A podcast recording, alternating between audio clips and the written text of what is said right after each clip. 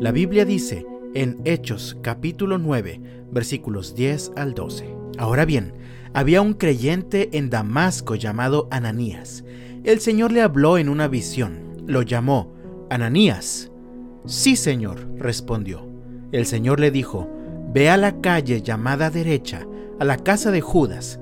Cuando llegues pregunta por un hombre de Tarso que se llama Saulo. En este momento él está orando. Le he mostrado en visión a un hombre llamado Ananías que entra y le pone las manos sobre él para que recobre la vista. Eres diseño original de Dios, creado con un propósito especial y específico para la gloria de Dios y para bendecir a los que te rodean.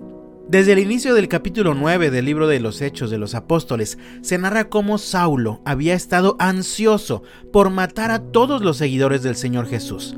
Su fama era tal que todos los seguidores de Jesús habían escuchado de él y le temían pues este Saulo se preparó con cartas del sumo sacerdote de los judíos, autorizándolo ante los líderes de las sinagogas de la ciudad de Damasco para pedir su apoyo para arrestar a todos los seguidores de Jesús que fueran identificados, quienes serían encarcelados y llevados en contra de su voluntad a la ciudad de Jerusalén, en donde permanecerían en la prisión pues nadie puede ir en contra del poder de Dios. Así que vemos en el texto que mientras Saulo se dirigía a Damasco, el Señor Jesús resucitado se le aparece y lo enfrenta diciéndole, Saulo, Saulo, ¿por qué me persigues?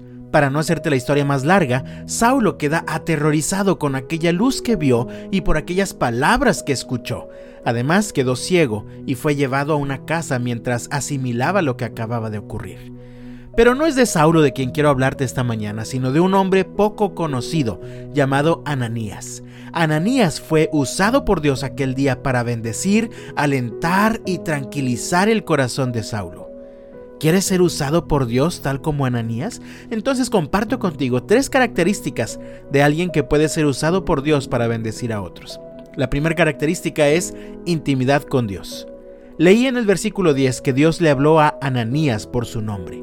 Le dijo Ananías y Ananías respondió, sí Señor.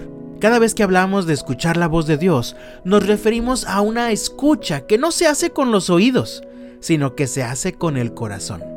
Para que esto sea posible necesitas vivir en intimidad con Dios a través de una vida de oración personal y continua. Hoy vivimos saturados de interferencias que nos pueden impedir escuchar atentamente la voz de Dios. ¿Recuerdas cómo le hacías para evitar las interferencias en tu estación de radio favorita? Debías sintonizar con cuidado el receptor para que se recibiera la frecuencia de radio correcta, libre de interferencias. De la misma manera, hoy nos sintonizamos con Dios por medio de la oración. Así lo hizo Ananías, por eso pudo escuchar a Dios llamándolo por su nombre. Pero el texto continúa. Y Dios siguió hablando. Leo versículos 11 y 12. El Señor le dijo, Ve a la calle llamada derecha, a la casa de Judas. Cuando llegues pregunta por un hombre de Tarso que se llama Saulo. En este momento él está orando. Le he mostrado en visión a un hombre llamado Ananías que entra y pone las manos sobre él para que recobre la vista. En ese mismo momento, mientras Dios hablaba con Ananías, Saulo también oraba y hablaba con Dios. Amado mío, cuando oramos, Dios actúa en respuesta a nuestra oración. Hoy todos quieren ver el poder de Dios obrando en sus vidas, pero pocos están dispuestos a orar. Hace muchos años que las reuniones de oración en las iglesias son las menos concurridas y apreciadas. En estos días escucho a muchos decir, hace mucho tiempo que no experimento el poder de Dios en mi vida. Y para todos la pregunta es la misma. ¿Hace cuánto tiempo que dejaste de orar? ¿Cuánto tiempo ha pasado desde la última vez que te encerraste para estar a solas con Dios mientras derramabas tu corazón en oración? Amado mío, en medio de la crisis de sequía espiritual que vivimos hoy en día, Vivamos en intimidad con Dios. Esta es la primera característica de una persona que Dios puede usar para bendición de quienes la rodean. La segunda característica es que supera los temores que le detienen. Leemos los versículos 13 al 15. Pero Señor, exclamó Ananías, He oído a mucha gente hablar de las cosas terribles que ese hombre les ha hecho a los creyentes de Jerusalén. Además tiene la autorización de los sacerdotes principales para arrestar a todos los que invocan tu nombre. El Señor le dijo, ve, porque es mi instrumento elegido para llevar mi mensaje a los gentiles y a reyes, como también al pueblo de Israel, y le voy a mostrar cuánto debe sufrir por mi nombre. Hoy en día muchos cristianos han dejado de ser usados por Dios porque estos han dejado que el temor se apodere de su corazón. El temor naturalmente nos detiene, nos paraliza y puede terminar estancándonos. Si recuerdas, al inicio mencioné que todos los cristianos habían oído hablar de Saulo. Todos le temían, pues sabían que buscaba a los cristianos para matarlos, o cuando menos para encarcelarlos. Cuando Dios le ordena a Ananías ir a buscar a Saulo de Tarso, la primera reacción de Ananías fue guiada por el temor. Pero Señor, y es que somos expertos para ponerle peros al Señor. Pero Señor, es que es peligroso. Pero Señor, es que está muy lejos. Pero Señor, es que me voy a tardar mucho y no voy a poder ver la novela. Pero Señor, pero Señor, pero Señor. Sin embargo, el Señor no cambió de parecer. Su respuesta para Ananías fue, ve. Yo sé quién es Saulo de Tarso, yo sé qué es lo que hacía con mis seguidores, pero he tocado su corazón, yo he decidido usarlo para llevar mi mensaje a los gentiles, así que Ananías, no me salgas con que tienes miedo, ve y haz lo que te he dicho.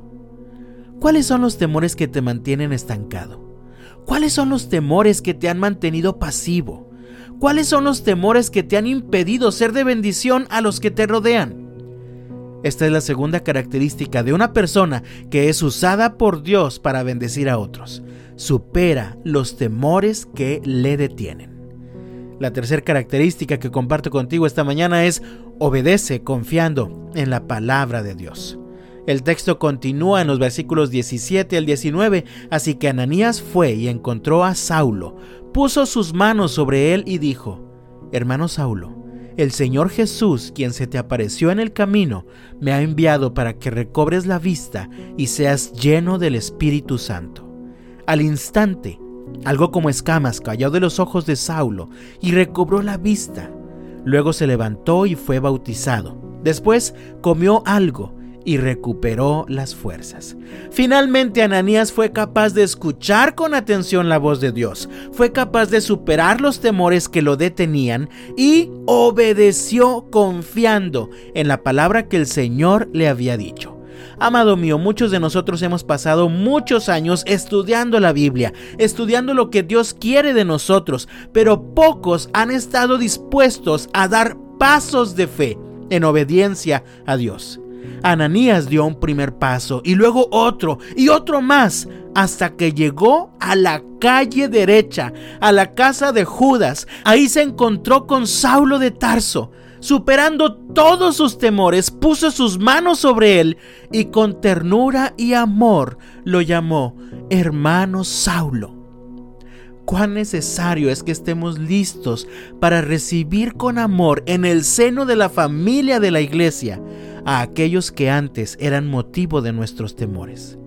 Hermano Saulo, el Señor Jesús, quien se te apareció en el camino, me ha enviado para que recobres la vista y seas lleno del Espíritu Santo. Al instante, dice el texto, algo como escamas cayó de los ojos de Saulo y recobró la vista. Luego se levantó y fue bautizado.